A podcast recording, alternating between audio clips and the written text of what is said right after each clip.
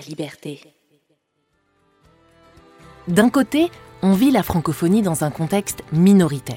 De l'autre, dans un contexte majoritaire. Mais est-ce que ça suffit pour faire toute la différence? Est-ce qu'on peut vivre les mêmes réalités, la même francophonie? Ce qui est certain, c'est que la francophonie canadienne se bat, d'un côté à l'autre du pays. Elle est changeante, elle évolue, elle est pleine de couleurs et d'histoires, d'histoires différentes d'une province à l'autre. Mais il y a des choses qui ne s'apprennent pas dans les livres d'histoire. Pour savoir ce qui se passe, il faut aller à la rencontre de l'autre, s'écouter, se parler, se rapprocher. La liberté et les coops de l'information se sont alliés pour créer le balado On se rapproche, dans lequel des Québécoises et Québécois qui ont choisi le Manitoba pour y vivre rencontrent des Manitobaines et Manitobains qui ont choisi le Québec. Parce que quoi de mieux pour connaître nos réalités francophones que de laisser parler celles et ceux qui les vivent. Dans ce nouvel épisode de On se rapproche, Anamé rencontre Vichwa. Vichwa est Winnipégois. C'est d'abord par ça qu'il définit son identité. Et puis il ajoute qu'il est fils d'immigrants d'Inde. Ça définit son identité aussi. Il a fait toute son éducation à Winnipeg, en anglais, et à la maison, il parle le tamoul et l'anglais. Alors vous me demanderez, pourquoi Vichwa est-il francophone? Eh bien parce que le français a tout simplement une place importante dans sa vie. J'ai étudié pour toute ma vie dans un environnement complètement anglophone. J'ai pris des, des, cours en français, um, juste like French class, genre like 30 minutes par jour ou quelque chose comme ça. Mais j'ai toujours voulu apprendre plus de français. De fil en aiguille, Vichua obtient un stage au journal La Liberté. Il fait des entrevues en français, il rencontre la communauté francophone lors de rassemblements et développe non seulement des compétences, mais un véritable attachement à la langue française. Et ça, c'est important, parce que c'est ce qui fait de Vichois, au Manitoba, un francophone comme les autres. Il faut savoir qu'en 2016, il y a eu un tournant au Manitoba, avec l'adoption de la loi sur l'appui à l'épanouissement de la francophonie manitobaine, ou plus simplement la loi 5. Cette loi entre autres, transforme la définition de la francophonie qui inclut désormais toute personne qui a envie de parler français au quotidien. C'est le fruit d'années à militer pour une francophonie plus inclusive. Si je comprends bien, ta famille, elle parle pas français. Non, ils parlent pas français. OK. Oh my God! Puis là, tu te dis, oh, je, je sais pas si mon frère... Like, wow! Tu, tu viens d'une famille qui parle pas du tout français, puis ton français, il est bon comme ça, puis t'as été à l'école anglophone? Avec quelques cours de français? Merci. c'est impressionnant. Wow, non, j'aurais pas cru. Tu sais, je me suis dit, ah, peut-être que la famille a Vichois. Je sais pas, on se connaît pas. Euh, tu sais, ta famille parle français ou ta grand-mère ou wow. Aujourd'hui, Vichois va à l'université McGill à Montréal et il y étudie l'économie et le commerce depuis deux ans. De l'autre côté du fil, c'est Anamé. Elle a grandi au Québec, d'abord à Mont-Tremblant une ville touristique à une heure et demie au nord-est de Montréal, surtout connue pour le ski, parce que située sur la chaîne montagneuse des Laurentides. Chaque fois que je dis, c'est tellement une belle place pour, euh, pour skier, là, je suis tout à fait d'accord. Mais euh, moi, quand j'avais 12 ans, j'ai commencé à faire de l'équitation euh, avec les chevaux. Donc, mes parents c'était l'équitation c'est très c'est très cher avoir son propre cheval donc ils ont dit ah c'est soit que tu décides de faire du ski ou que tu fais du cheval donc j'ai décidé de faire euh, de l'équitation Anamé a habité aussi pendant dix ans à Val d'Or. C'est situé beaucoup plus à l'ouest du Québec, dans la région Abitibi-Témiscamingue. C'est une ville plutôt industrielle et minière. Peu de choses du Québec lui manquent, à part sa famille, ses amis et la bonne bouffe, bien sûr. Installée au Manitoba depuis six ans maintenant, Anamé a bien l'intention d'y rester. Val d'Or, ma ville native, ben, mon ma ville native, dans le fond, là, mes parents parlent pas anglais, personne parle anglais dans ma famille. Donc, moi, c'est totalement une, euh, une expérience différente parce que j'étais pas entourée de personnes qui parlent en anglais, nulle part. Euh, je suis déménagée quand j'avais 22 ans au Manitoba. Puis, euh, je, parlais pas du tout anglais. Ben, je connaissais mes couleurs, mes jours de la semaine. Euh, tu sais, yes, no toaster, tire. Mais je parlais pas du tout anglais. Euh, tandis que maintenant, ça, ça, va faire six ans en août que je suis déménagée. Puis euh, maintenant, je pense en anglais, en français. Euh, j'ai un conjoint aussi qui est est anglophone, donc l'anglais est totalement présent dans ma vie. Donc c'est drôle. Il y a six ans, jamais j'aurais pensé que j'aurais été que j'aurais pu parler en anglais. Puis là, c'est ça m'a apporté beaucoup d'autres opportunités. Puis Qu'est-ce qui est le fun, c'est qu'au Manitoba, je travaille en français, je travaille en, à la caisse, donc... La caisse, c'est pour Caisse Groupe Financier. C'est une institution financière bilingue fondée en 1937 à Saint-Malo, au Manitoba. Aujourd'hui, il y a 19 centres de services dans toute la province. Quand j'ai commencé à travailler à la caisse, c'était tellement important pour moi de continuer à travailler, de pouvoir travailler en français, puis de, de pouvoir, tu sais, l'équipe avec qui je travaille, je peux parler à tous les jours. Donc, tu sais, je savais pas en m'en venant ici, en venant ici, je savais qu'il y a, comme j'ai dit, je savais qu'il y avait ici et là du français, mais je savais pas que c'était autant, tellement aussi gros. C'était vraiment, c'était juste des cadeaux après cadeaux.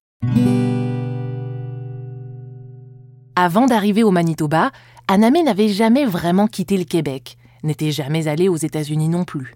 Même si sa sœur habitait déjà à Winnipeg, débarquer au Manitoba alors qu'elle ne parlait presque pas anglais, c'était toute une aventure pour Anamé. À travers elle, je savais qu'il y avait une communauté francophone au Manitoba, mais euh, avant ça, j'avais aucune idée qu'il y avait une communauté. Puis tu sais, il y a une communauté francophone en Saskatchewan, il y a une communauté francophone en Alberta aussi, puis j'imagine aussi au, en Colombie-Britannique. Donc, euh, c'était vraiment surprenant de savoir, tu une fois qu'elle était déménagée, puis que non, elle dit, tu sais, il y a, des commerces qui parlent en français, puis euh, tout ça, tu sais, c'est sûr qu'il y avait des gens qui parlaient français, mais je pensais pas que la communauté était aussi grande. Oui, et beaucoup des Manitobains, ils, ils le connaissent pas aussi. Non, c'est ça.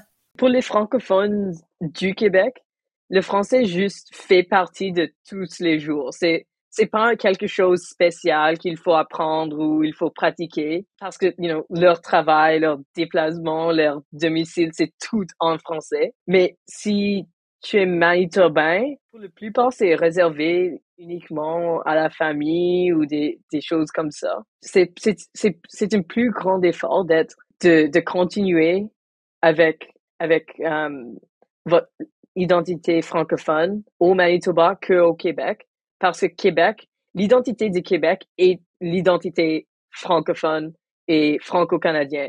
Mais l'identité manitobaine, oui, les franco-manitobains sont partie de l'identité manitobaine, mais quand tu penses à Manitoba, c'est pas, vous pensez pas à la francophonie ou les franco-manitobains. Un jour, j'ai, ça faisait quelques jours, peut-être une semaine ou deux que j'avais que j'avais été euh, que j'étais arrivée au Manitoba, puis j'avais été au Tim Hortons. Puis là, je me suis dit "Oh, je vais aller me chercher un, un déjeuner." Donc là, je vais à l'intérieur, puis là je dis à la madame à la caissière "Oh, je vais prendre un whatever, le numéro un comme le sandwich œuf like you know i'll take the the egg Mc, I, I call it mcmuffin but i know it's not mcdonald's but i said i'll take the egg mcmuffin and I would like the morning potato with it. Puis là, puis là, la caissière était comme, what? Puis là, j'ai dit, I, I want the morning potato. Puis là, elle a dit, what? I'm like, the morning potato, you know, you have the sandwich, and I want the morning potato. And she's like, you want wedges? I'm like, no, I don't want wedges. I want the morning potato. Pointe sur le, le, um, le tableau, je comme, right there, the morning potato. And she's like, you want another sandwich? I'm like, no, I don't want another sandwich.